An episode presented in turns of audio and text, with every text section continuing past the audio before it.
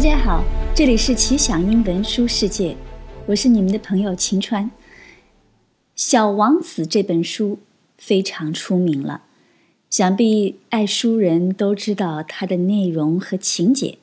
那么今天我请 Lindsay 来读一下这里头的一些精彩片段。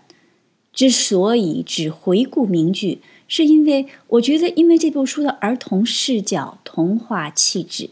大家可能都只在读给小朋友，而其实，在我看来，这是一本写给成年人的书。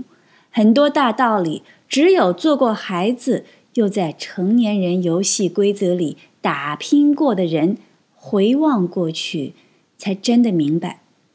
那么，读一下这些名句，体会一下又纯真又深邃的名作魅力。It is only with the heart that one can see rightly. What is essential is invisible to the eye. The most beautiful things in the world cannot be seen or touched, they are felt with the heart. Grown ups never understand anything by themselves, and it is tiresome for children to be always and forever explaining things to them. One only understands the things that one tames, said the fox.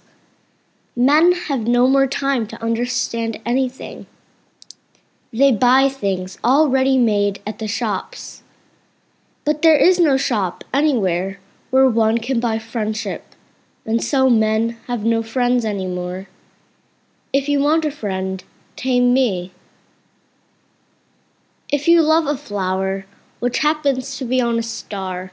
It is sweet at night to gaze at the sky. All the stars are a riot of flowers. It is much more difficult to judge oneself than to judge others. If you succeed in judging yourself rightly, then you are indeed a man of true wisdom. For to conceited men, all other men are admirers. Growing up is not the problem. Forgetting is. 谢谢大家，我们下次再见。